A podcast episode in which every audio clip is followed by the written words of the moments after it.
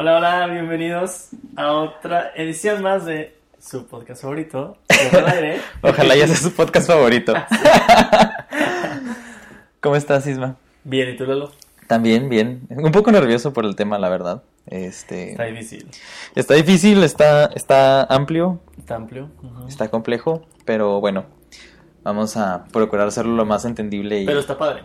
Sí, está muy padre. Es un... Entonces, es va a salir todo bien. Sí.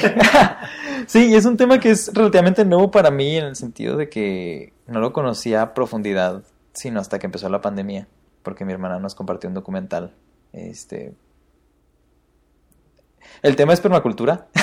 ¿Para qué? Para la sí, porque qué feo debe ser que siempre se la tengan ahí que aguantar. Este, pero sí vamos a hablar de permacultura. Este, ¿tú conocías el término? Creo que están igual, ¿no? ¿De ¿Cuál es el tema? Sí, sí, ¿de qué? ¿Y eso qué? Sí. No, no sabía absolutamente nada hasta que tú la semana pasada que fuimos al Río Ramos Ajá. a Ah, es cierto. andar ahí de novedosos. Ajá. Eh, y terminé todo moretoneado. Pero bueno, eso es punto y aparte. Eh, y propusiste el tema que no, sinceramente nunca había escuchado de permacultura en mi vida. Ya. Y pues obviamente leí un poquito del tema para este podcast, Ajá. pero pues sí fue un, un reto porque es nuevo, muy nuevo para mí. Y porque, pues sí, se me hace oh, como es... No hay tanta información. Ok. Eh, o por lo menos yo no encontré tanta, tanta información y había muchos temas intercambia- intercambiables. Ajá. Eh, no temas, conceptos o Sí. palabras eh, que me llegué a confundir un poquito, pero, pero creo que ya, ya lo más o menos lo tengo en la mente un poquito mejor. Ok. Spoiler, le pregunté a Lalo antes de empezar el podcast. sí, lo había entendido bien. Este sí, definitivamente es un tema que yo creo que desde que se acuñó el término se ha ido expandiendo a otros ámbitos. Eh, y entonces ha ido como englobando términos que antes probablemente se manejaban de manera independiente o que no existían este, y que se han vuelto cada uno a su propio mundo. Entonces se ha vuelto como un conglomerado de... Sí, De cosas. como cosas, no son lo mismo, pero muchos aspectos sobrelapan. Ajá. Eh, Se te o escapa. tienen motivaciones similares, Ajá. pero pues sí, permacultura digamos que es un poquito más su, su propio mundo también. Sí, sí, sí, sí. Bueno, pues sí, sí. Digo, finalmente es un... Sí, su- ¿Qué, es un ¿Por qué tema. se llama permacultura? Se llama Porque- permacultura. A ver, Ah, ah, a ver, si tú dime. Ah, es del inglés Permanent Agriculture, o por lo menos así empezó, sí, eh, o sea, agricultura permanente, ajá.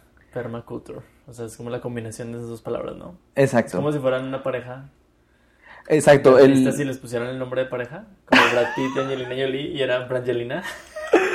Eso es permaculture. Sí, lo había pensado.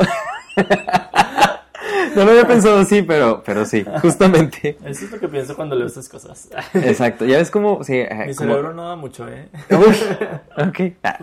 No, bueno, tal vez ahorita no. Ah, pero. Ah. No, No, pero sí eres muy inteligente. Este. Sí, como que. De hecho, sí, como que muchas, muchas veces en, en el inglés les gusta hacer ese tipo de nombres de juntar Sí, porque en palabras. español, ¿cómo sería? somos más formales. Más formales. Agrinente. Eh, no, bueno, perma, permacultura. Ah, sería permacultura. Permanente agricultura. Ah, ya bueno. no- Ya, se invierten los términos y no tiene sentido en español. Agrinente, pues sí. Llamémoslo agrinente. Ah, Eh, no. Bienvenidos a su podcast sobre. Ah. Hoy vamos a hablar del agrinente. Ay, no, eso suena como enfermedad. sí, ya sé. La nueva pandemia. Usted tiene agrinente. Ay, Sí. así como, no sé. Estómago Sí, agrinente. no, en permacultura. Sí. Así. Ah, ay, sí. Este. Pero bueno, de ahí viene. Y ahora me comentabas que ahora significa ya un poquito más, ¿no? O bueno, la palabra se ha evolucionado. Sí, ya, bueno, sí, eh, eh, ya como ya engloba eh, otra vez a través de su desarrollo y de la práctica que se ha hecho de la permacultura, que eh, conocida como permacultura, porque después vamos a hablar que es una práctica que lleva toda la eternidad, o bueno, toda la existencia de, no, toda la eternidad, este, existiendo, este, pero bueno, desde que se conoce como permacultura, este, ha ido englobando varios aspectos del desarrollo de las personas y, de nuestra interacción con el ambiente, con el medio ambiente, este, que ya más bien se ha llegado a, a- entender como cultura permanente, como permanent culture.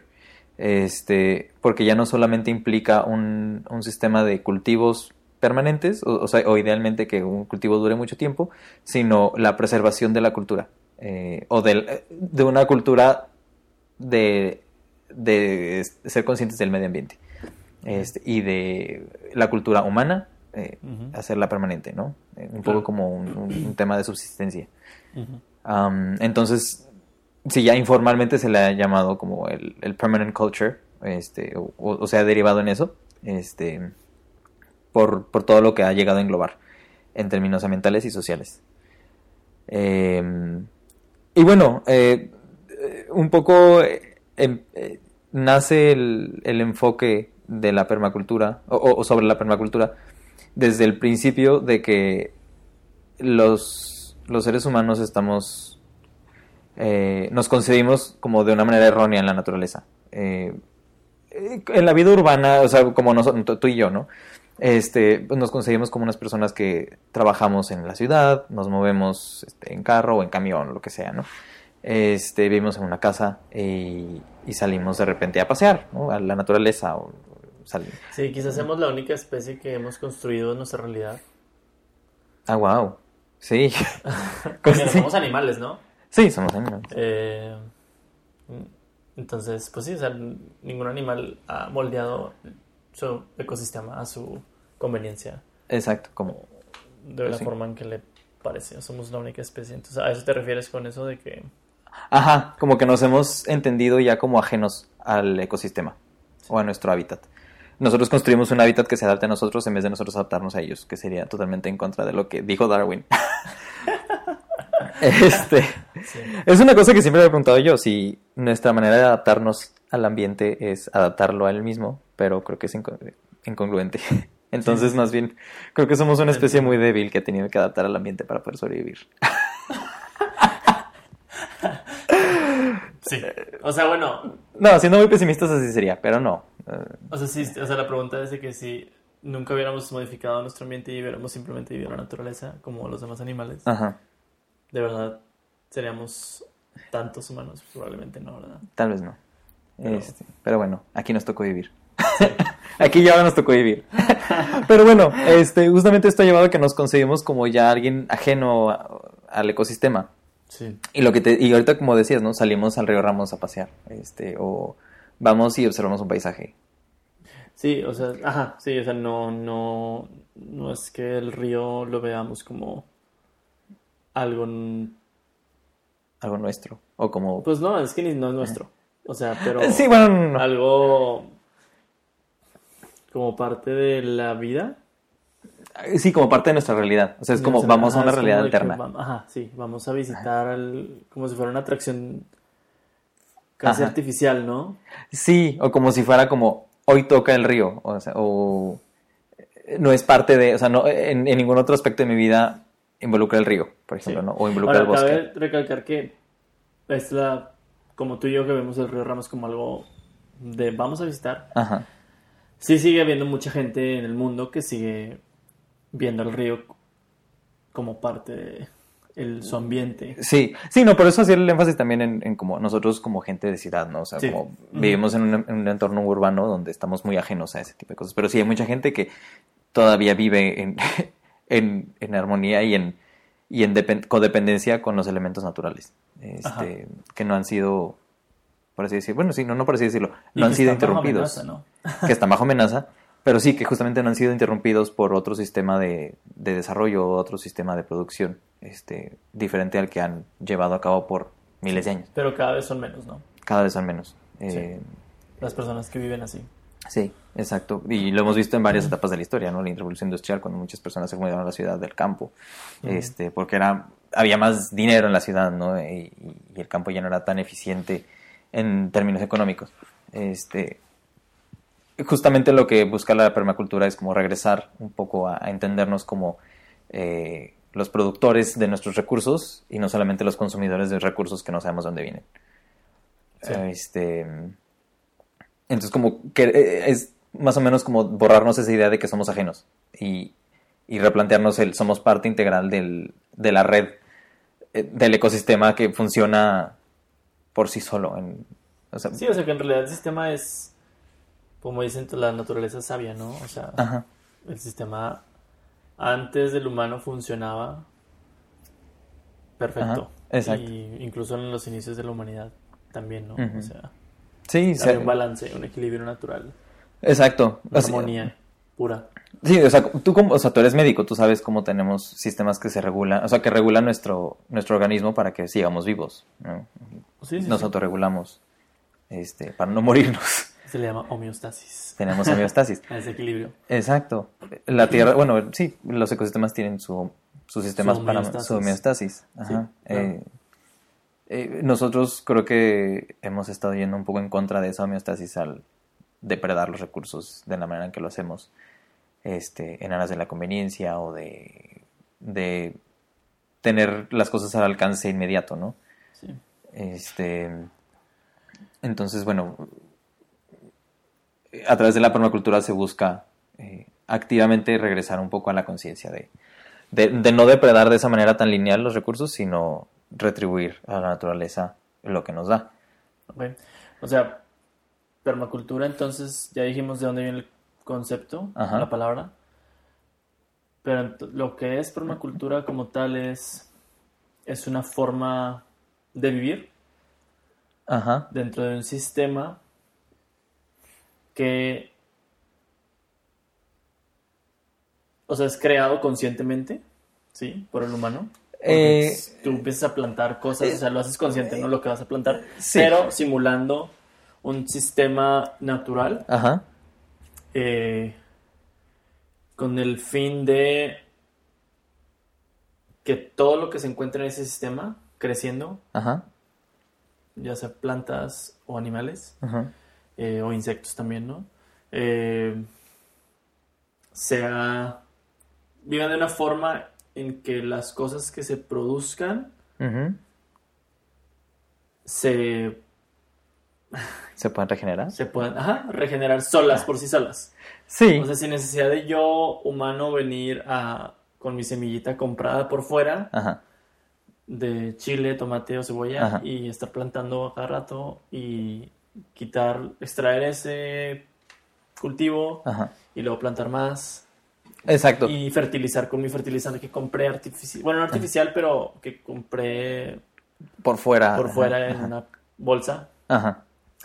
Eh, sí, ¿no? O sea, el fertilizante viene de la pro- del propio sistema Exacto. y el cultivo crece y sí lo puedes comer si vives en un ambiente sí, pero no, no hay necesidad de que tú vuelvas a plantar de nuevo ese, ese producto que, que, que te agarraste y te comiste, ¿no? Eh, Bueno, no hay necesidad de que lo vuelvas a plantar en el sentido de no tienes que comprar semillas de nuevo. Tú obtienes tus semillas de la planta que se, por ejemplo, una lechuga, pues no la puedes seguir cultivando por varios años. Ah, bueno, este, ya- pero bueno, finalmente obtienes semillas, obti- obtienes, no sé, injerto, la verdad no sé cómo se reproducen las lechugas, pero O sea, la, no es, gastarías en nada. la idea es no gastar en nada. Idealmente no gastarías en absolutamente nada, más que al Ajá. principio a lo mejor cuando Ajá. armas tu. Tu cultivo. cultivo, ajá, Ajá. tu permacultivo. Tu permacultivo. Eh, y pero ya una vez que ya lo tienes todo listo, Ajá. no vuelves a gastar en nada porque todo se va Ajá. a regular por sí mismo, a menos que haya algo inesperado. Exacto, sí, a menos Que que no haya una emergencia ajá, o que quieras crecerlo de alguna manera. Que la ideal no es que crezca a una escala enorme, ¿no? Tu cultivo. Este, finalmente sí, es sí. algo que tiene que ser manejable por ti mismo. Pero bueno, o sea, la, la permacultura eh, se ha vuelto ya más bien una, un, como un set de principios que se siguen, este, eh, más que solamente un... O sea, más que limitarnos a un cultivo, ¿no? Ahorita vamos a hablar O más bien de cultivos. principios Ajá. agrícolas. Eh, que empezaron como agrícolas, pero se pueden trasladar a otros ámbitos de la vida. A ver, bueno, pero Ajá. sí vamos a enfocarnos ahorita hoy en este podcast. Sí, exacto, sí. en Ahorita, agricultura, ¿no?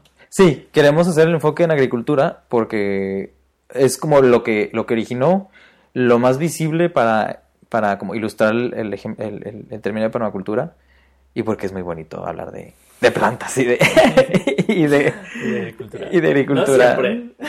Bueno, a mí me encanta. O sea, en este tema sí, pero Sí. agricultura industrial es muy Ah. feo hablar de eso. Obviamente sí, hablar de agricultura industrial es muy feo. Sí, no, agricultura a escala humana. Ah, ok. Sí, sí, sí. Sí, no, y estos justamente son, o sea, eh, la, la permacultura aborda esos principios para tener una manera de vivir a escala humana, en el sentido de tú eres... eh, Principio básico de la permacultura, no, nos, no somos consumidores, o sea, para empezar, somos parte del sistema ecológico que, que nos rodea, ecológico en el sentido de, de biología de la interacción entre organismos y su, y su, y su hábitat. Sí. O sea, no como ecológico de vamos a ser verdes, sino la parte científica, bueno, no científica, pero como pura y dura de, de las interacciones. Este, somos parte del sistema ecológico que nos rodea y no somos consumidores, sino que somos productores de nuestros recursos. O por lo menos somos partícipes de la producción de nuestros recursos. Ok. Este, o sea, una, o sea, permacultura sería evitar comprar tu comida. O bueno, pues puedes comprar algunas cosas que no puedas cultivar, ¿no? O lo que sea, pero la idea es ser lo más autosuficiente posible. Es básicamente este, a lo que se quiere aproximar este, a través de estos principios. Pero esto se puede aplicar a arquitectura, a diseño urbano, este, a modelos de negocio. No me puse a investigar, pero también decían que la economía.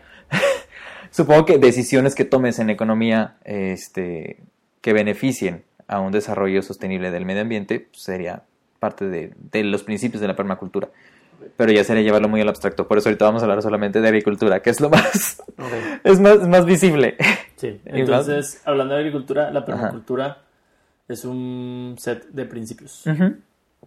Sí, este, y, y específicamente, ahorita yo creo que habrá muchas personas que digan, ay, eso ya lo hacíamos desde hace años en otros lugares, o llevamos siglos, este, en algunos lugares siendo autosuficientes y teniendo cultivos que se regeneran. Pero bueno, como permacultura, este, ya si alguien pues, sabe o si se van a poner a leer, Bill Morrison y David Holmgren, que eran dos, este, ecólogos, me parece, eh, de Australia, en el 78 acuñaron el término formalmente y por eso hablamos como de esto como una cosa aparte o, o como una cosa nueva.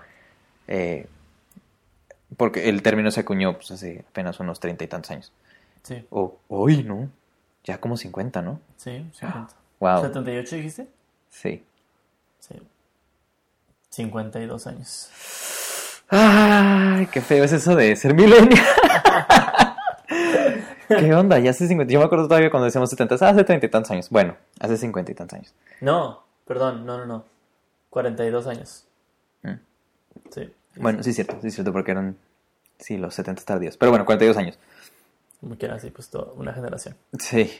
Este... mm, Uy, se me fue el hilo.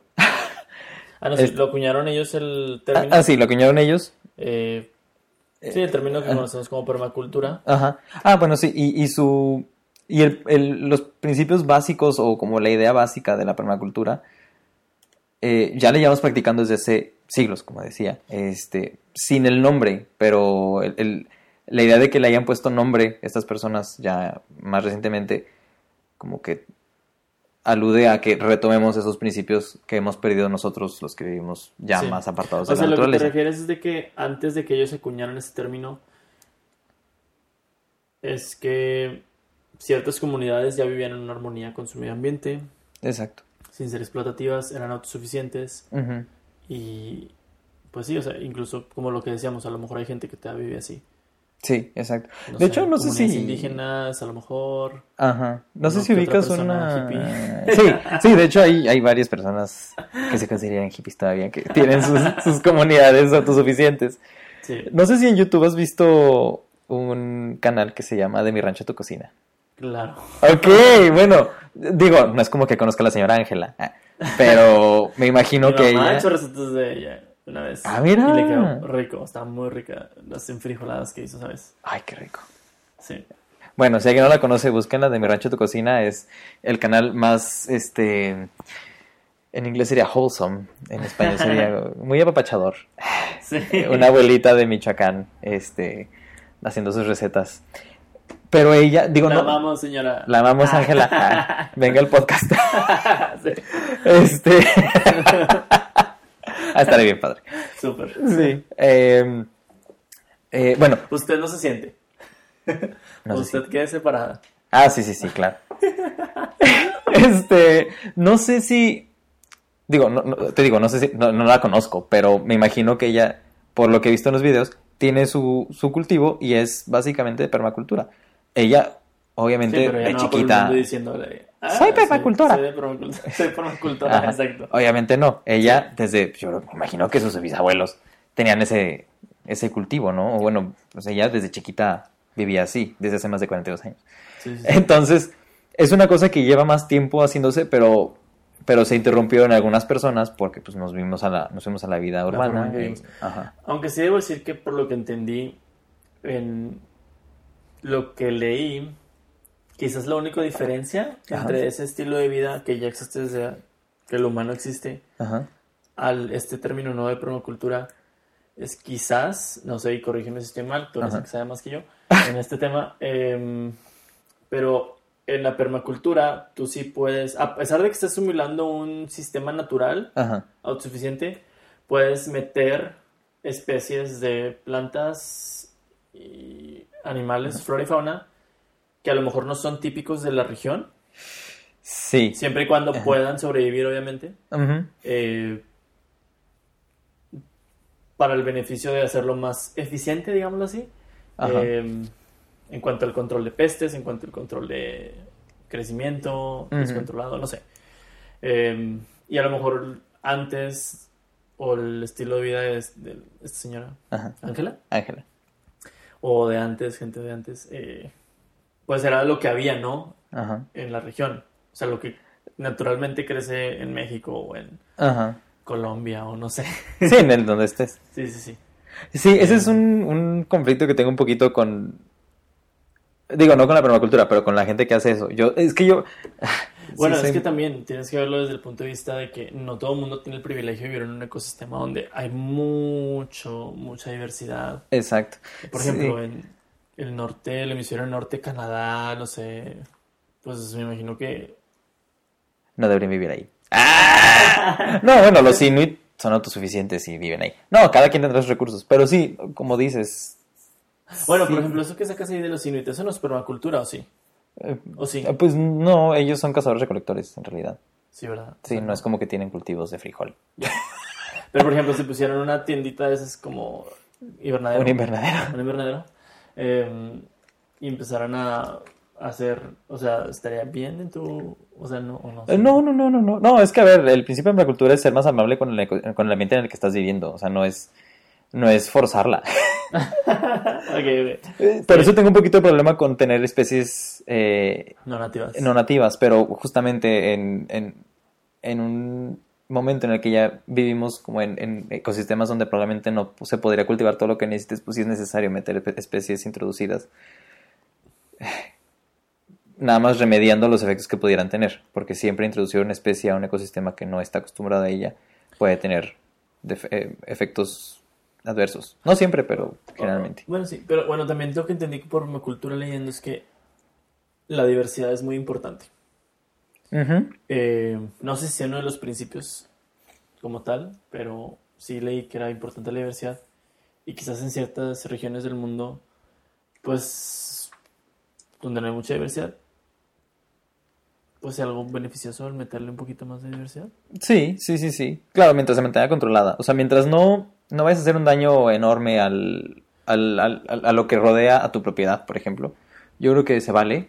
Eh, O sea, sí tiene que ser algo muy como planeado y consciente. sí, exacto. Y no no- nomás de que, ah, me gustó esta planta o me gustó este cultivo y voy a ponerlo aquí en mi... Sí, no, no, no. Se tiene que tener mucho cuidado en... en- Pensar en las eh, consecuencias. Exacto, porque sí ha pasado, hablando ahora de Australia justamente, particularmente, eh, quisieron, tuvieron un problema de, de, no me acuerdo qué tipo de pestes eran, introducidas, me parece, en Tasmania, justamente en una isla, que ahora está muy controlada en el sentido de la ecología, e introdujeron conejos para acabar con esas pestes, y ahora los conejos son un- una plaga. Este, ¿En serio? Sí, trataron de controlarla con, con animales en vez de con químicos o con lo que sea. Y pues ahora tienen un problema de conejos. Entonces, a eso me refiero cuando hay que tener cuidado con introducir especies porque puede que se salgan de control. Sí, sí, sí, totalmente. Ujú. Este. Wow. Pero bueno, eso también ocurre naturalmente. Sí, pero también... O sea, no todo lo que sale de control fue hecho por el humano. No, no, no, no, no, no. no eh, justamente es lo que decimos, no, la regulación. A veces habrá un desbalance y pues tiene que... Por ejemplo, los, en Australia también, según yo tengo entendido, los canguros nativos Sí, son una peste, ¿no? También. sí, sí. No tienen... Creo que no tienen depredadores. Y en realidad sí son básicamente invencibles. Sí, acuerdo que conocí a unos australianos y me dijeron de que... Porque probé carne de canguro Ujú. ah, cuando no era vegano. Ay, no. Ah, voy a llorar. Y me dijeron de que no te sientas mal, porque yo, para mí un, can- un canguro era de que no manches, qué bonito un canguro, ¿cómo voy a comer un canguro? Ajá. Y bien hipócrita, ¿no? Pero bueno, X, el punto es que me dijeron de que no, no te preocupes, o sea, en Australia los tenemos que matar. Eh, y creo que la que me dijo era vegetariana incluso. Me dijo de que no, la verdad es que en Australia sí están fuera de control y sí, muchos se tienen que matar porque si no se matan, o sea, literal, Sí, acabarían con todo. sí, eso también, sí, me tocó que me dijeran. Sí, que son una peste que hay que encontrar. De hecho, creo que hay incluso concursos de cacería. No estoy seguro si era con los, con los canguros o si en un lugar de Estados Unidos había un concurso de... No, las carpas, es otro, es otro Ah. tema. Pero eso sí es especie y dije, introducida. no, mientras no, no, no. me toquen a los wallabies, ah, Ah, ay, me encantan. sí. Ay, qué lindo. Qué bonita es Mis Australia. sueños tocar uno algún día. Ah. Pero bueno, ya, nos salimos un poquito del tema. sí, sí. sí. Eh, Este, Pero ok, o sea, es, sí, es algo nuevo, digámoslo así, entre, el término es nuevo, Ajá. el movimiento de regresar a eso es nuevo. Exacto, sí. Sí, eso, o sea, es... eh, Este, este, este término es regresar a lo que ya existía un poco, este, o por lo menos tomar las bondades de lo que ya existía para retomar un estilo de vida un poco más amable. Sí. Este, bueno, no es cierto, no es un poco más amable. De hecho, uno de los principios es no hacer menos daño, sino ser un impacto positivo. O sea, activamente revertir el daño que hemos hecho. A ver. Entonces sí, no es solo no es solo tratar de ser más amable, sino es ser directamente un productor de bienestar para el medio ambiente. Este, O sea, sería como nuestra forma de repagarle a la naturaleza todo lo que le hemos hecho.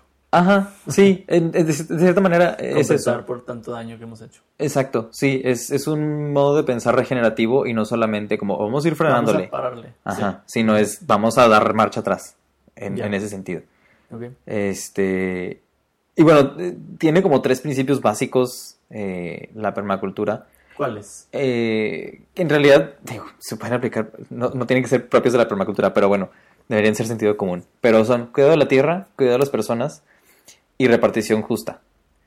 Eh, básicamente el cuidado de la tierra es proveerle lo necesario a la tierra que estás con la que estás interactuando para que esté sana y que pueda producir lo que necesitas y que se pueda mantener como con salud este Naturalmente. naturalmente, o bueno, con ayuda tuya, ¿no? Si es que se tiene que, que mejorar, porque hay casos en los que se mejora un terreno para eh, ya tener como un, una- un ecosistema de permacultura este, productivo. Este, y es el primer principio, la redundancia, bueno, el, el- el principio, el, el primer concepto, este, porque pues también parte del- del- de la premisa de que sin una tierra sana no se puede hacer nada. O sea, si no hay una tierra sana, pues no, no existiríamos.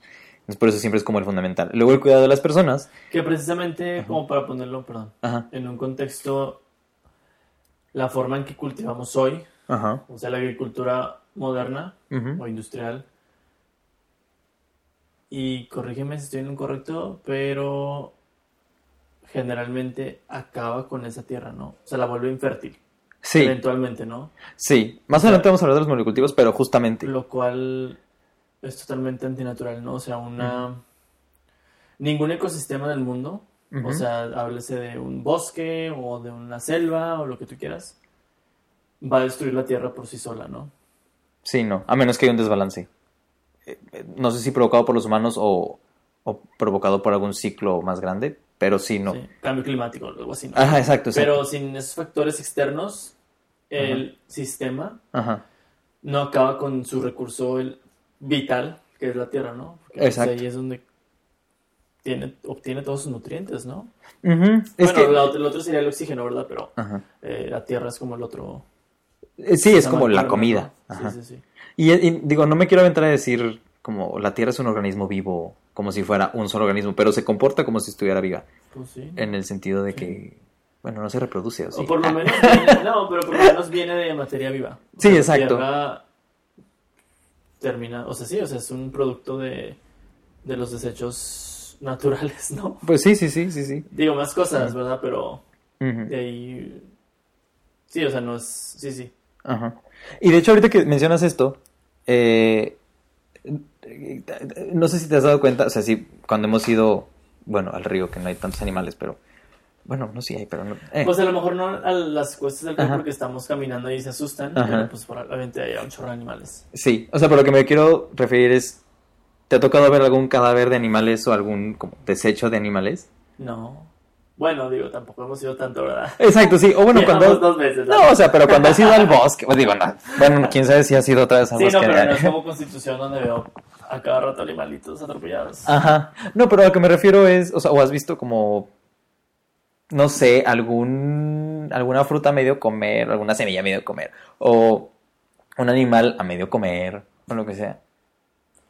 No.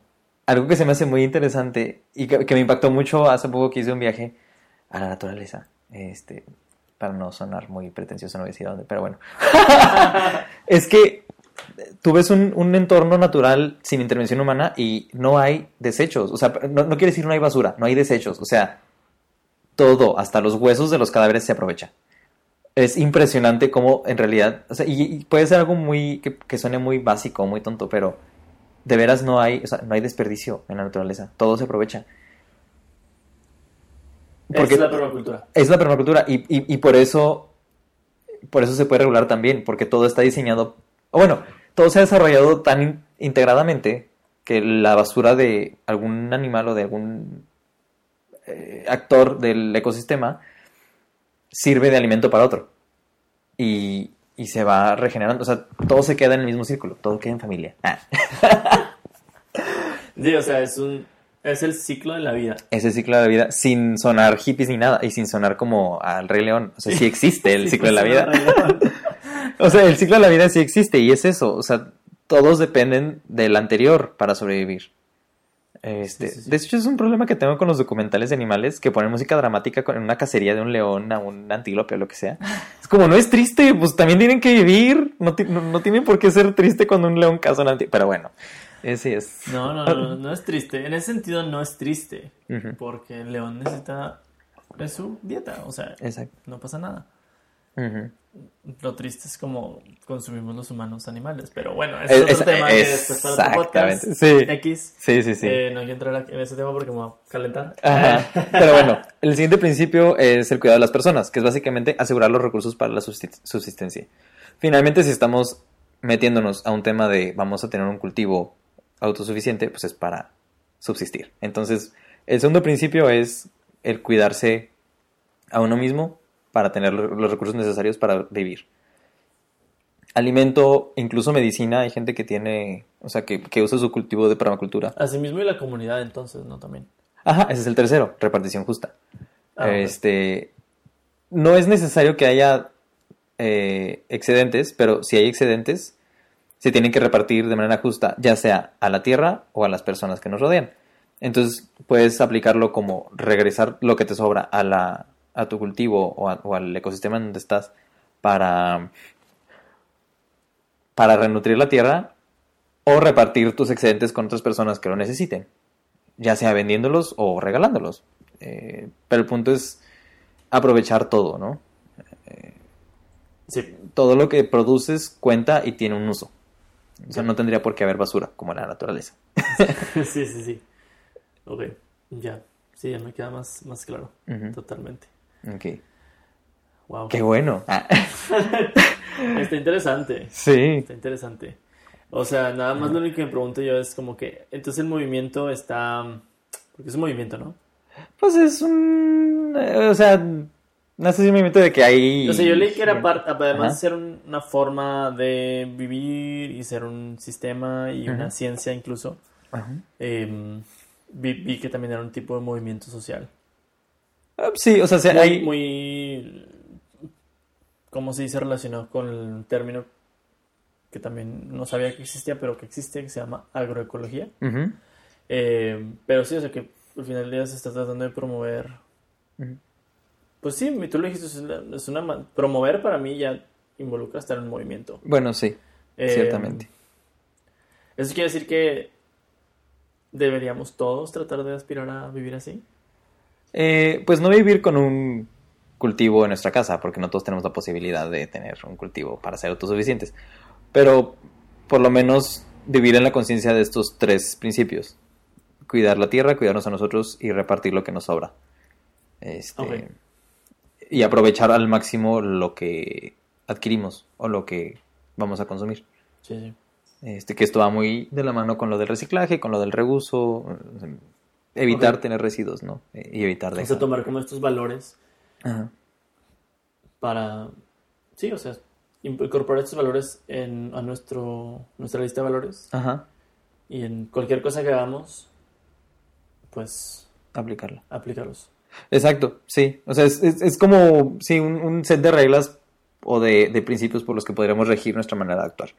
No solamente haciendo un cultivo, sino en nuestras decisiones diarias, ¿no? Si vas al súper, decir, bueno, de veras necesito comprar este litro de yogur o puedo no consumirlo o de verdad necesito llevarme este six de cervezas.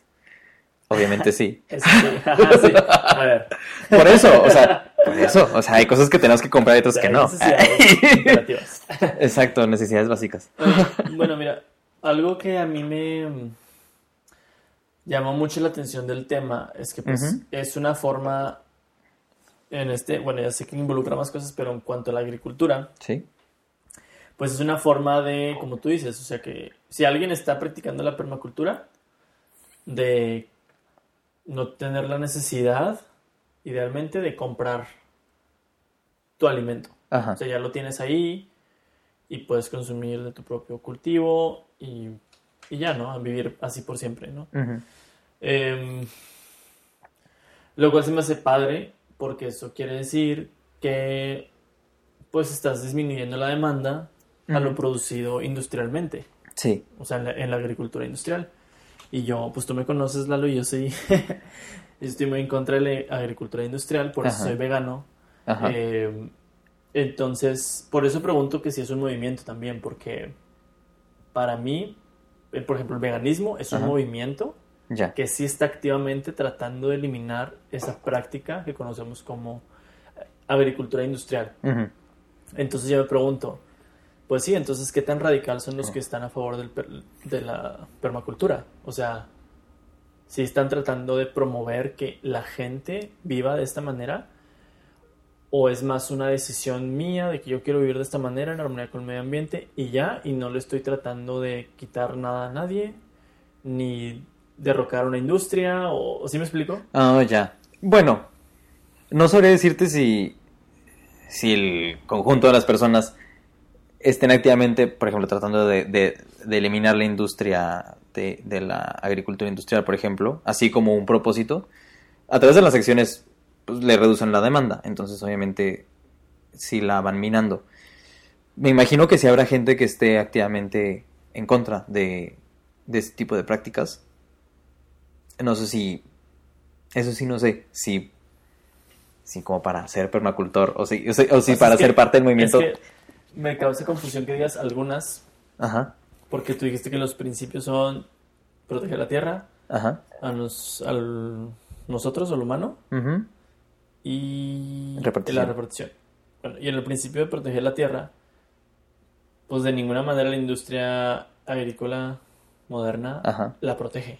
ah sí no bueno sí Entonces, ajá. cualquiera que practique la permacultura inherentemente está en contra de la industria agrícola, ¿no? sí sí sí sí definitivamente pues finalmente lo que hacen es justamente desligarse de esa industria y y pues sí van a promover que otras personas consuman como ellos consumen porque obviamente creen que es mejor. Este o están convencidos de que es mejor. Este entonces o sea a lo que me refiero es no sé si todas la pers- las personas que tengan sus cultivos de permacultura vayan a decirle a sus vecinos oigan cultiven así Ya, pero sí. vayan a protestas o... Ajá, pero sí, no, definitivamente es un movimiento en el sentido de todos tienen ese mismo set de valores y actúan bajo esos principios. Y obviamente, yo creo que hay inherentemente una visión contraria a la, a la agricultura industrial cuando estás en el mindset de la permacultura. Ok. Porque sí, justamente la, la agricultura industrial, en especial la de monocultivos, pues es un sistema muy lineal en el que, como dices, la tierra se, se, se le arrancan todos los nutrientes Sí. que se tienen que reponer en cada, en cada temporada de cultivo. Este, incluso O sea, la industria Ajá. lo que quiere es producir. Lo que quieres producir. Más exacto. bajo costo y de la manera más eficiente. Ajá, Y eso, lamentablemente, tiene un costo ambiental muy, muy grave. sí. Y creo que sí es como que, bueno, me gustaría mencionarlo para quien nos escucha. Y no quiero entrar en detalle porque a lo mejor es tema de otro podcast también eso. Pero la industria agrícola o la, o la agricultura industrial Ajá, a gran escala es devastadora para el medio ambiente. O sea, es el principal, la principal causa de emisiones de gases de Mm. efecto invernadero. ajá, Es la principal causa de deforestación a nivel mundial. eh, y también la principal causa de depresión de agua. ajá. Eh, entonces, pues me gustó el tema, me gustó Ajá. este tema de la permacultura por eso, porque me identifico en cierto sentido. Sinceramente yo no sé si podría vivir así. Sí, es complicado. Ese sería más complicado y tienes que tener cierta personalidad, creo yo. Eh, pero de alguna forma, pues por eso adapté mi principal razón para hacerme vegetariano y luego vegano fue más que el, más que el maltrato animal, que también es un factor, más que eso fue el, el medio ambiente. O sea, eso sí me, me preocupaba mucho. Que tú me decías ahorita, ¿no? El 80% de la industria agrícola es para los animales, no para consumo humano. Sí, sí, sí. O sea, vaya, el 80% de, la- de los cultivos. De los cultivos, sí. Sí. Eh, o sea, por ejemplo, eh, Brasil Ajá. es junto con Indonesia los países donde más ha, ha habido deforestación a nivel global. Y pues obviamente en el en Brasil es el, el Amazonas, el bosque Ujú. del Amazonas. Eh, y se está deforestando para hacer espacio para cultivar soya. Ajá.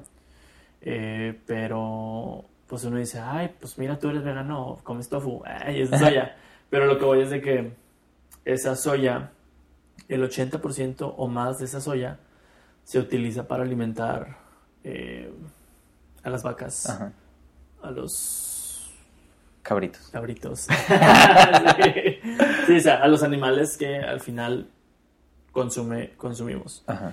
Eh, no es que esa soya se utilice para hacer tofu Ajá. u otro producto Sí. eh, de soya. Eh, entonces, a eso me refiero con que la industria agrícola, es que creo que en, en México se conoce como, como que hay esa división, ¿no? De agricultura y ganadería. Ah, sí.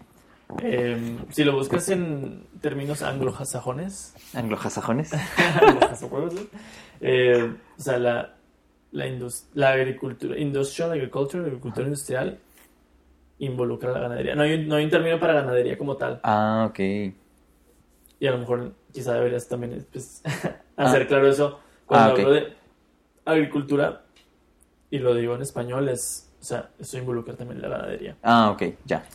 Eh, entonces, eh, sí, o sea, que es esto de crecer, no cultivar, pero hacer, Ajá. criar animales Ajá. Y para su consumo, ¿no? Exacto. Entonces, eh, pues sí, o sea, la forma en que las prácticas que tenemos hoy en día Ajá. para producir alimento, Ajá. porque creo que también, como dijiste tú, uno de los principios es, de la permacultura es el cuidarse a sí mismo, ¿no? Ajá. A través de tu alimento Sí.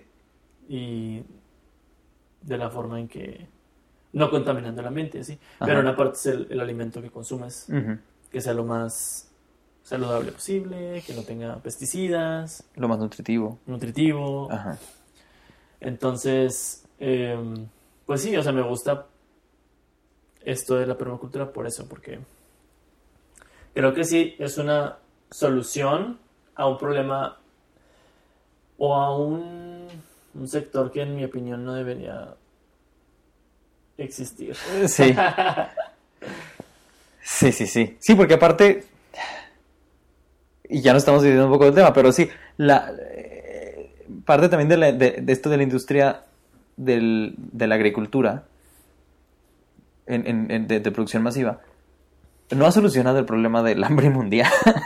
y eso que se produce comida suficiente para alimentar a todo el mundo. Pero no reparte la comida equitativamente. Millones de desechos. Ajá. Que también desechos de alimentos va a ser otro tema. O sea, Sí. pero sí, es sí, una industria que está esencialmente no diseñada para el bienestar de las personas. No. No, No. totalmente no. Eso nos ha- han hecho creer, ¿verdad? Sí, eso nos ha hecho creer, pero que es por nuestro bien y todo, pero pero pues no. Pero sí, o sea, eh, sí a lo que también iba era como que me pareció interesante lo de la permacultura. Ajá, Creo que es una solución de muchas. ajá. Eh, en mi caso yo creo que preferiría quedarme con el veganismo. Bueno, puedes ser vegano siendo permacultor. Ah, Bueno, sí, ah, sí, sí, sí, claro. Pero lo que me refiero es que para yo ser permacultor, Ajá. tengo que ser permacultor, o sea, tengo que ofrecer exacto. mis propios cultivos. Sí, sí, sí. O sea, sí. no es como que yo vaya a ir a un permacultivo Ajá. y comprarle a alguien Sí, no. comida eh, de ahí. Sí, no, eso No, no, está diseñado no para pasa. eso. Sí, no. Puede, o sea, lo, lo más cercano sería como tener cultivos, y eso sí pasa en, no sé si aquí en México haya, supongo que sí, pero en Estados Unidos sí hay varias personas que tienen como sus cultivos comunitarios, y en una colonia hay como el jardín de la colonia, y ahí la gente cultiva y todos cooperan, ¿no? Pero si no vas a comprar, sino todos cooperan y, y- y cosechan. Pero sí, no, efectivamente. eh, Y regresando, en una vida urbana, donde tenemos un ritmo capitalista, pues no, no hay, no hay tiempo de tener un, un cultivo así. O sea, requiere esfuerzo y requiere tiempo y requiere todo el día, ¿no? Si es un, si es un trabajar. Claro. Oye, y otra cosa que se me ocurrió ahorita es, me imagino que cada vez es más popular y cada vez hay más permacultivos. Sí, idealmente. ¿Qué tanto, digo, no sé si leíste esto, Ajá. yo la verdad no, pero se me ocurrió ahorita esta pregunta, ¿qué tanto futuro hay para este movimiento con todo esto del cambio climático? Pues uno de los temas que tocan varias personas que entrevistan es que procuran que sus cultivos sean resilientes a cambios bruscos de en el ambiente, ¿no?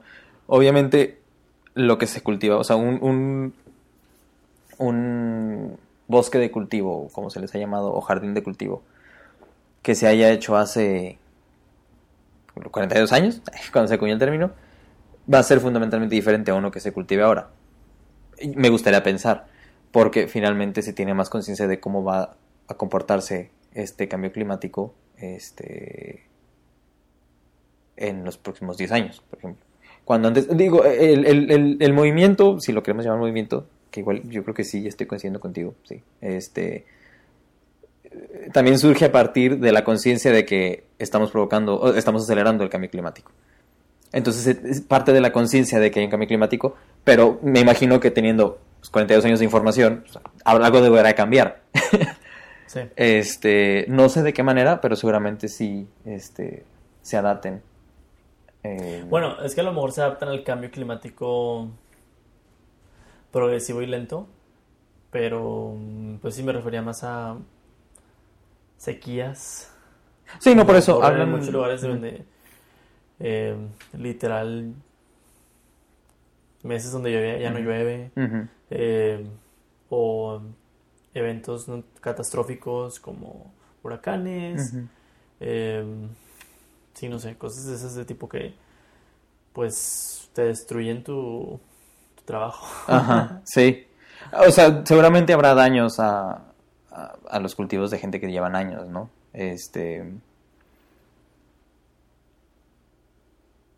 Pues sí, son cosas que se pueden ver venir eh, a gran escala, pero no sabes qué mes te va a tocar o, o qué día te va a tocar el huracán, ¿no? A- hasta que ya está ahí, pues ni modo que, que cambies tu cultivo para que No, aguante el pero la huracán. tendencia es Ajá. que van más, cada vez más, siendo más comunes. Ah, Antes eran más de ciertos meses, ahora ya ocurren más perennemente. Ajá. Y si la tendencia sigue igual por esto del cambio climático, eh, pues podría esperarse que, que, pues sí, o sea, que lugares donde los huracanes sean comunes, muy comunes, y otros lugares donde pues ya se secó el ambiente y ya no, ya no hay vida. Yo creo que todos la gente va a buscar siempre como tener, o sea, bueno, eh, es como que todos van a correr a tener sus cultivos, pero pues, siempre uno se va a sentir más seguro teniendo la comida en su jardín que viendo si de repente no va a haber en el súper porque a Monsanto se le deshizo su cultivo. no sé. O sea, me imagino que esto va a seguir progresando.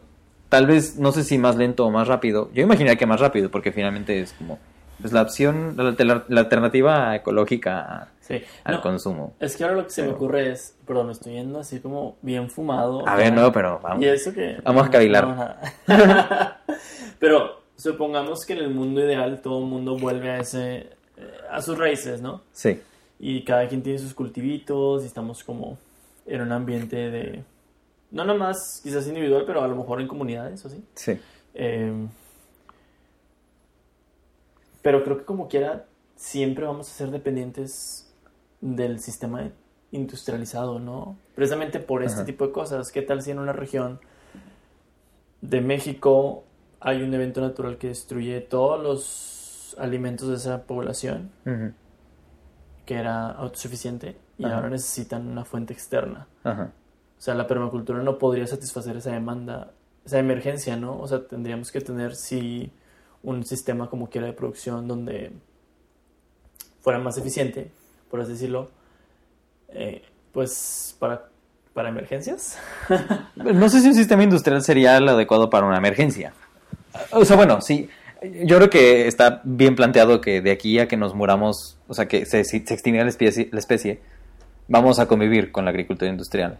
Entonces, eventualmente, pues yo creo que podría ser un rescate en algún tipo de evento así.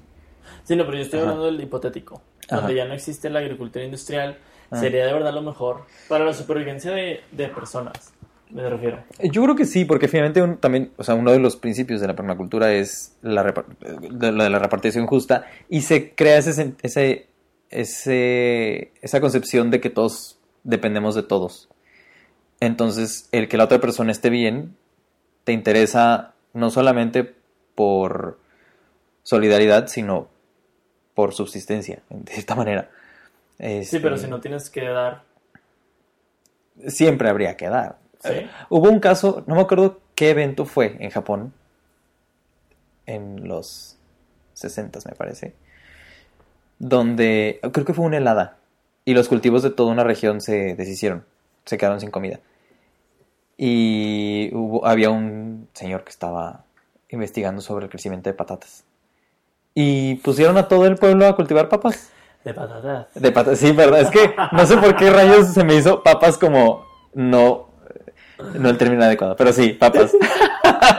Tubérculos. De tubérculos. Bueno, sí, de hecho estaba investigando tubérculos porque no solo eran papas, no solo eran patatas. Pero bueno, el punto es que Tío, continúa. sí, eran unas papas que eran de fácil crecimiento, muy resistentes. Entonces lo que hicieron fue, pues en los jardines de las escuelas, en sus jardines de las casas, todos se pusieron a cultivar patatas. este, para sobrevivir porque no había comida. O sea, pues todos los cultivos de la gente se habían pues, ido al caño. sí. Entonces todos vivieron de papas, porque todos cultivaron papas en sus jardines.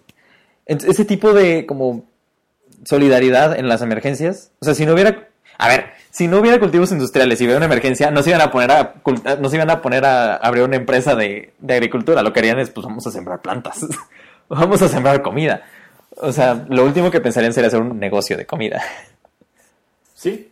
O sea, bueno, sí. O sea, me, me refería como que a un, un evento a gran escala donde Ajá. toda una región o país Ajá. tuviera una Ah, hambruna ah eso eh, probablemente eh, sí. por, O sea, por el cambio climático. Que yo creo que es algo plausible, a lo mejor no en los últimos, las próximas décadas, pero sí, a lo mejor en 100 años, no sé. Probablemente sí. A mí me gustaría pensar que va a haber otra alternativa, pero me haces pensar, por ejemplo, después de la Segunda Guerra Mundial, a- en- a- ante la necesidad de casas para todos en Europa, bueno, en Europa central, oriental, eh, pues se desarrolló... ¿Oriental hacia, hacia Rusia? Ajá, exacto. Sí, en de República Checa para la derecha.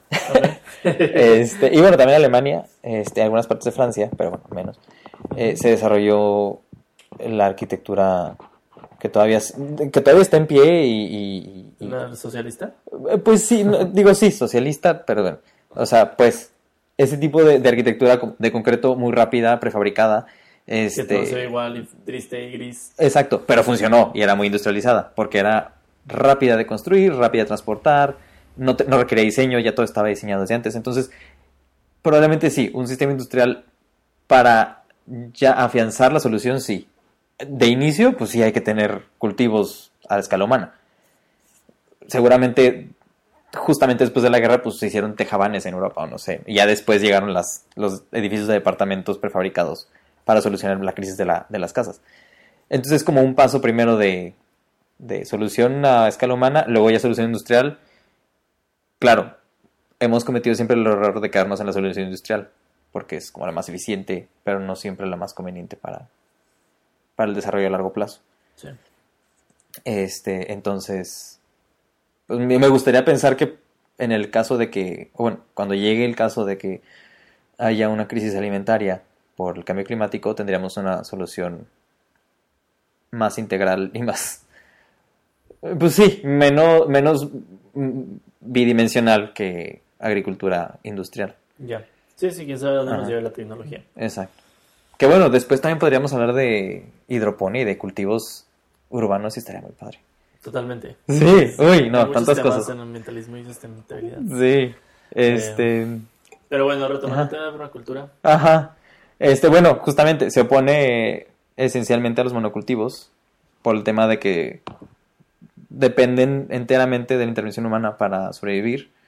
Este, pesticidas, fertilizantes, cosecha, eh, restitución de nutrientes de la tierra, eh, restitución de semillas. Este, mientras que los jardines o los bosques de cultivo del sistema de, de los sistemas que, que derivan de la permacultura, pues son esencialmente regenerativos e idealmente autosuficientes. Este, O incluso sea, un, monocultivo nada más por si alguien no sabe qué es, es cuando Mm. se cultiva una sola especie de algo. exacto. O sea, por decir yo, tomate, puro tomate. En mi granjita tengo puro tomate. Eso es un monocultivo, ¿no? Exacto. Si alguien sale a carretera cuando ve los campos de cultivo, o sea, esos son monocultivos, muy probablemente. Este, se ven muy bonitos, pero son muy poco amables con el ambiente. Sí. Este, yo creo que no o sea, los de trigo, por ejemplo. Exacto, sí, cu- sí, cualquiera. Este, y bueno, justamente decíamos que esto no es un tema nuevo, el tema de los jardines de cultivo, los bosques de cultivo. Y más, o sea, bueno, no deberíamos irnos tan lejos. En México tenemos el sistema de las milpas, que todavía se cultivan en varios lugares, en especial en el centro del país. Este, para quien no sé. Y esos son policultivos, básicamente, cultivos de varias plantas en el mismo lugar. No siempre necesariamente creciendo al mismo tiempo, pero sí en el mismo espacio y cumpliendo una función. Este, y bueno, para quien no sepa, una milpa. Yo no sabía. ¿Tú no sabías? Este, que es algo que escuchas. sí, y de hecho, en la milpa o en la milpa. Ajá. Cuando vas al rancho o algo así. sí, exacto. Yo también Pero- antes pero pensaba. nunca me pregunté que, como que, ah, para mí era como un espacio. Ajá. ah, Como el- la arquitectura de algo, no sé por qué. Sí, yo antes también pensaba como que la milpa era el campo, ¿no? Así decimos, Sí. voy al campo. Sí, sí, sí. Pero no, No, la no. milpa es esencialmente, o sea, o es, es por definición, eh, bueno, no por definición, pero bueno, se compone de elote, frijoles y calabacitas. Este, que para quien le guste comer comida mexicana, existe la sopa de milpa, que es justamente sopa de esos tres vegetales. Eso sí nunca he probado. ¿Tú sí? Sí, ¿Está rica? pues sí. ¿Y es como molida, o sea, como una crema o es no, es un, caldo con las verduras. caldo de verduras? Sí, es básicamente caldo de pollo. Ah, Pues no, porque es con caldo de pollo. Aunque lo puedes hacer con caldo de verduras. ah Pero la milpa tiene pollo. O sea, el caldo de milpa. Sí, sí, sí. Bueno, pues es que en la comida mexicana casi cualquier caldo es de pollo. o de res. Pues sí. Pero bueno, lo haces de verduras y queda igual. Bueno, no igual, pero queda rico. Bueno, no, no va a quedar igual, pero igual queda más rico. Sí, sí, sí. Exacto. Es más obligado completamente. Un día, un, día, un día vamos a hacer caldo de milpa vegano. Y va a estar muy bueno. Este, hay gente que también le incluye chiles y jitomates, pero bueno, eso ya es, este, ya me evidencié, yo soy de Ciudad de México, digo jitomates. este, Oye, no noté, pero sí es cierto. Mm. Dices jitomate. sí, tengo un conflicto muy grande con decir jitomates y tomates. ¿Cuál no te gusta?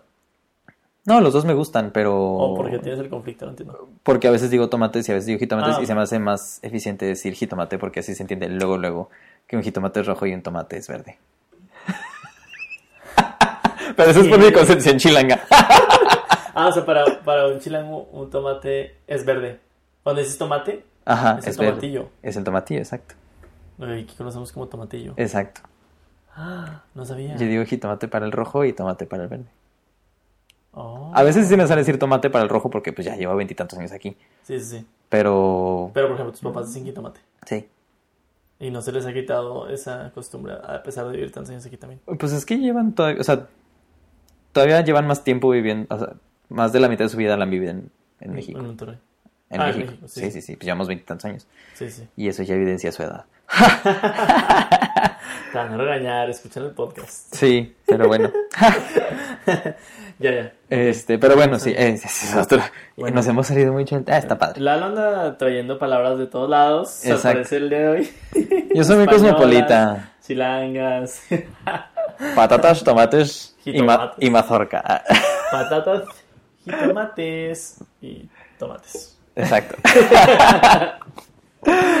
Este, pero bueno, justamente, eh, o sea, bueno, eh, yo no había leído esto hasta ahora que estábamos haciendo esta, esta mini investigación, Investigación. para Ajá. permacultura. A la milpa también se le conoce como la triada mesoamericana. Y eso se me hizo así como, ¡ah, qué padre! Wow. Y digo también porque Suena justamente... poderoso. Suena poderoso. Pues sí, porque finalmente en Mesoamérica, o sea, no solo en México hay, hay maíz, ¿no? También en otros lugares, en Sudamérica y Centroamérica. Pregunta, no sé si sepas, la milpa, la palabra milpa tiene un origen indígena. Ujú. ¿Sí? Sí tiene. Y no me acuerdo. Ay, cultivo sobre algo. No me acu- Ok, pues la palabra es que náhuatl o algo así. Es de Nahuatl, sí. Este. ah, se las debo. Pero sí. Tiene, eh, eh, tiene es de origen de dos palabras. ok. Eh, ah, y también quelites. Que los quelites son básicamente hierbas comestibles. El amaranto, este, el epazote, esas cosas. Los. Ay. Bueno, muchas cosas. Este. Son quelites que también son muy ricos. Este, pero bueno, ese es como el policultivo por excelencia de México. Y pues muy conocido. Em, ¿Sería una especie de permacultivo? Mm, sí, sí, o sea, y es a lo que me quiero referir, que no es, o sea, la, la permacultura no es algo nuevo en, en- en la práctica. En México llevamos desde que se establecieron las personas aquí haciendo permacultura. Este, finalmente, pues vivían en- en armonía con el ambiente que los rodeaba, no necesitaban de Monsanto para fertilizar su maíz. este, y bueno, eh, pues sí, justamente, será autosuficiente. No sé si, por ejemplo, también las chinampas en, en Xochimilco hayan sido, o sea, se podrían considerar eh, permacultura, probablemente sí. Este, pero bueno, eh, sí. no, hay varios ejemplos. eh, y en cualquier país que haya tenido civilizaciones milenarias, seguramente Sí, hubo en algún momento una práctica. de milpa en Ajá, Chile, nombra diferente y con diferentes cultivos exacto, sí, típicos de la región, no sé. sí. O sea, finalmente, si los humanos hemos sobrevivido es porque hemos podido cultivar cosas Sí, este, con en, en- armonía con el ecosistema. sí. Si no, pues ya no existiríamos. Este, y justamente es, es muy irónico porque hablamos de los monocultivos o de la agri- agricultura industrial como algo eficiente, que sí, es eficiente en sentido económico. Pero ¿qué costo tiene? El costo, exacto, el costo, Costo humano, social ambiental, ajá, social. so- es muy alto. Y justamente aquí también, se- eh, antes de escribir o, o de, de leer sobre los monocultivos, yo estaba escribiendo que justamente este tema de policultivos es muy eficiente en el uso de recursos. Porque el maíz no usa los mismos recursos de la tierra que la calabacita o que el frijol, por ejemplo. Cada uno va a usar recursos diferentes. Incluso el frijol, siendo leguminosa, fija más nitrógeno del que consume, entonces restituye ciertos nutrientes a la tierra que las otras verduras van a ocupar. Este, entonces es muy eficiente en ese sentido y también cada planta tiene una función para ayudar a la otra. Este, ahorita te estaba platicando que la calabacita, por ejemplo, protege a la tierra de, hierbas invasivas, este, el frijol fija el nitrógeno y el maíz da estructura para que el frijol pueda crecer y llegar a la luz. Este, entonces, ese tipo de relaciones, o sea, e- ese es un ejemplo muy sencillo y, muy local, relacionable, sobre cómo, sobre el principio de tener varias especies y varios tipos de plantas, incluso de animales, en un cultivo de permacultura. El que una planta se ayuda, o sea, eh, todos los actores de ese mini ecosistema se ayudan entre sí para ciertas funciones de las que otros carecen. Este, que en un cultivo, en un monocultivo, en un cultivo donde estarían esas, esas especies solas, probablemente requerirían de intervención humana. Este, para poder sobrevivir o poder desarrollarse completamente. Este, entonces es como muy bonito porque se cuidan entre sí las plantas. Y, Sí. ajá. y otra vez, la naturaleza es muy sabia y sabe qué necesita cada una. Sí. Este. Ah. Sí. es muy linda, es muy linda la. Sí, está Sí, padre. sí, sí, sí. Este, y bueno, hay un montón de cosas que decir sobre cultivos de permacultura. O sea, no hemos tocado ni el 1% de nada. Sí, sí. Pero bueno, es como la, la idea es meterles el- la espinita de esto es permacultura y esto es como los principios por los que se rigen ciertas personas para vivir, no solamente para cultivar. Este, de hecho, en varios documentales y en varios como escritos que vi, de, eh, como que la gente aspira a que la decisión, o sea, que en el futuro la decisión más viable económicamente o la decisión de negocio más atractiva sea también la decisión más atractiva ecológicamente. O sea, que lleguemos a un, a un marco de pensamiento de ese tipo, Sí. en el que el Primero ambiente... el ambiente. Exacto, o sea, que convivan, o sea, no es una cosa de oponernos al negocio, es una cosa de que el negocio funcione también para el ambiente. Claro. Justamente si no hay un desarrollo económico... Miren, si no hay- así de simple, si no hay ambiente no hay humanidad. Exacto. si no hay ambiente, no hay fiesta, si no hay ambiente, no hay humanidad. Si no hay ambiente la vida es aburrida. Exacto. sí. Em, maldito COVID destruyó la mente. Sí, literal. Em, ok, sí. Sí, yo creo que este es el tema. A pesar de que diría yo de que, por ejemplo, no, ni de chiste me iría a un lado a- con mi cultivo y un permacultivo para Ujú. vivir y subsistir así. Porque la verdad no, me, sí me costaría dejar la ciudad. Ajá. La verdad, pero sí creo que como lo que me llevo es que es un estilo de vida que si alguien quiere vivir así, sobre todo en las zonas rurales, debería promoverse eh, y que definitivamente la forma en que ahorita producimos nuestro alimento Ref- refuerza más mi, mi- ese, esa- ese pensamiento que, que he tenido desde hace ya tiempo. Que la forma en que ahorita producimos nuestro alimento y lo consumimos definitivamente no, no nos va a dar para mucho No. eh, a largo plazo. O sea, no... Sí, no, no, no. Es un sistema que no tiene... Algo tiene que cambiar. Y a lo mejor la, la respuesta no es un solo sistema, que sea todo permacultura, pero Sí, una no. mezcla de distintos sistemas más amigables ambiente. Y que y lo traten de regenerar, que es lo que también me gustó de este Ujú. movi- movimiento o este tipo de, de agricultura, que no solamente es como limitar el daño, sino Ajá. restaurar Sí. lo perdido. Eh, lo cual se me hace muy, muy padre, sinceramente. Sí. Sí, yo creo que ya estamos... Miren, yo sí soy bien pesimista en el... O sea, en cuanto a medio ambiente. Yo sí creo que estamos un poco ya perdidos. Este... O sea, y, no- y no... No, veo- no, no, no podemos pensar así. No, no, no, no, no, no, no, no Porque pienso... ganan los malos. Ganan los malos. Sí, no, o sea, pues en mi muy personal opinión, pero actúo de manera pues eh, optimista. De hecho, cuando salió entre nosotros el tema de permacultura, cuando Sí, no salió Ramos... lista de que Sí, no, no, no. tiene sentido. Soy nihilista de, de closet. no, pero cuando estábamos hablando, o sea, la razón por la que salió el tema de permacultura en mi cabeza para proponerlo esta semana, eh, no me acuerdo de qué estábamos platicando, pero yo te dije que eventualmente yo me quería dedicar a tener mi granja de permacultura. Sí. Estábamos hablando de tu futuro. De mi fut- ah, mira. De que si te gustaba la forma en que vivías, tu trabajo, no sé qué, Ajá. bla, bla. Sí. Y tú dijiste, pues mi sueño es como irme a otro lado. Pues sí, de- o, podría ser aquí, pero me gustaría, me encantaría tener mi, mi cultivo de autosuficiencia. Sí. Ese sí es como... Dedicarte a un hobby. No, no. Sí, o sea, dedicarte a eso. Exacto, sí, sí, Eso ya... dicho. Más adelante, sí, dedicarme a eso sería para mí como mi realización.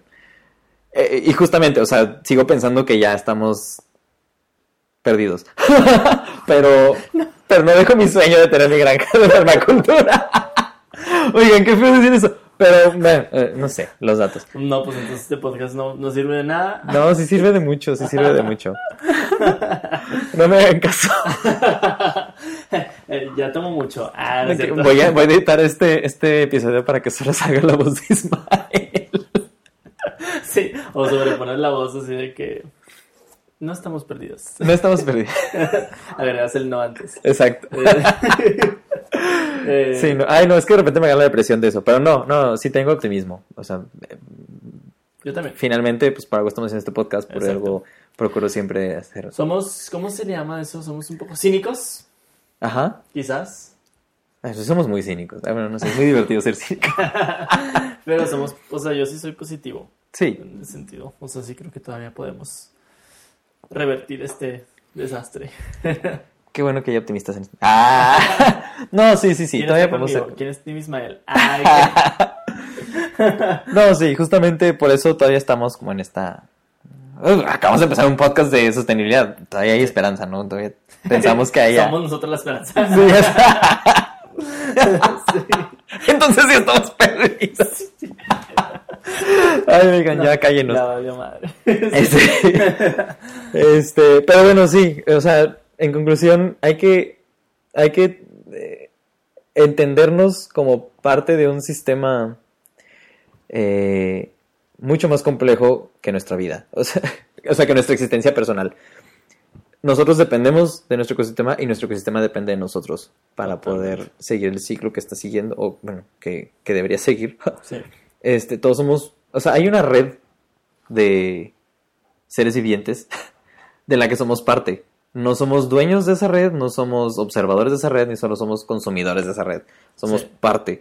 Sí. Venimos de esa red y vamos hacia esa red y... Sí, si esa red se daña, nosotros también. Exacto, Y si nosotros dañamos, ellos también. exacto. Entonces, tenemos que concebirnos de esa manera, no como Claro. personas que vamos a visitar el río. O sea, el río también nos aporta algo directamente y nosotros Sí. también aportamos directamente al río. Sí.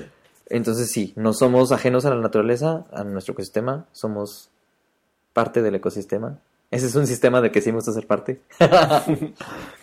este, entonces sí, eh, creo que eso es como la enseñanza básica que me gustaría dejar Sí. en este episodio, ¿no? Estoy de acuerdo. Está padre. Ajá, sí.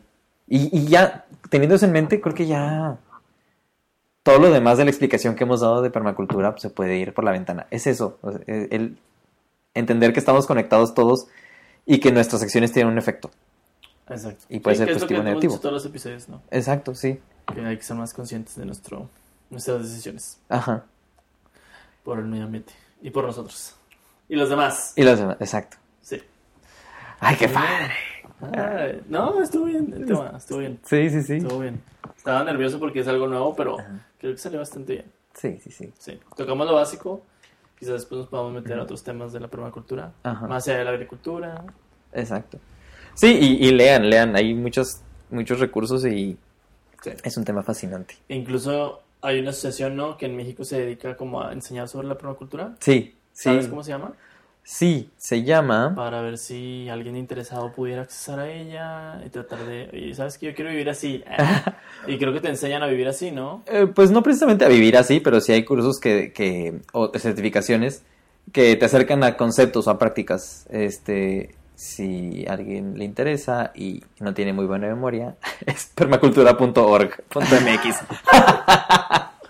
Ok. Este- Permacultura.org.mx. Exacto. Perfecto. Este, de hecho, el que fundó esta, este, por lo menos este movimiento en particular, el ingeniero Félix ¿Aquí en Grasmenaut, aquí en México, eh, que hubo pioneros antes, pero él, justamente hablando de permacultura.org, este, murió este año. Qué por si algo más, sí, por, en paz descanse. por si algo más podía hacer este 2020, se llevó a este, a este luchador de la permacultura. Entonces, pues bueno, ahí está ese recurso y hay un montón más. Hay documentales para tirar al cielo en YouTube. Este, entonces, pues nada, es un tema muy bonito, muy inspirador. Esperemos lo seamos inspirado. Eh, exacto. Salud. Estoy tratando de estornudar, pero no quiero. Todo sea por el podcast. Sí, sí, por la calidad. Mantener la calidad que tenemos. Que nos ha caracterizado todos estos años. Sí, sí. Sí, Por los patrocinadores, nuestros patrocinadores y espectadores que esperan. Ah, claro, sí. Tienen un... En especial los patrocinadores. Sí. Muy bien, pues bueno. Muchas gracias. Gracias a ti, qué bueno que hablamos de esto. Sí. Cuídense, raza. Nos vemos en el próximo episodio. Adiós. Chao.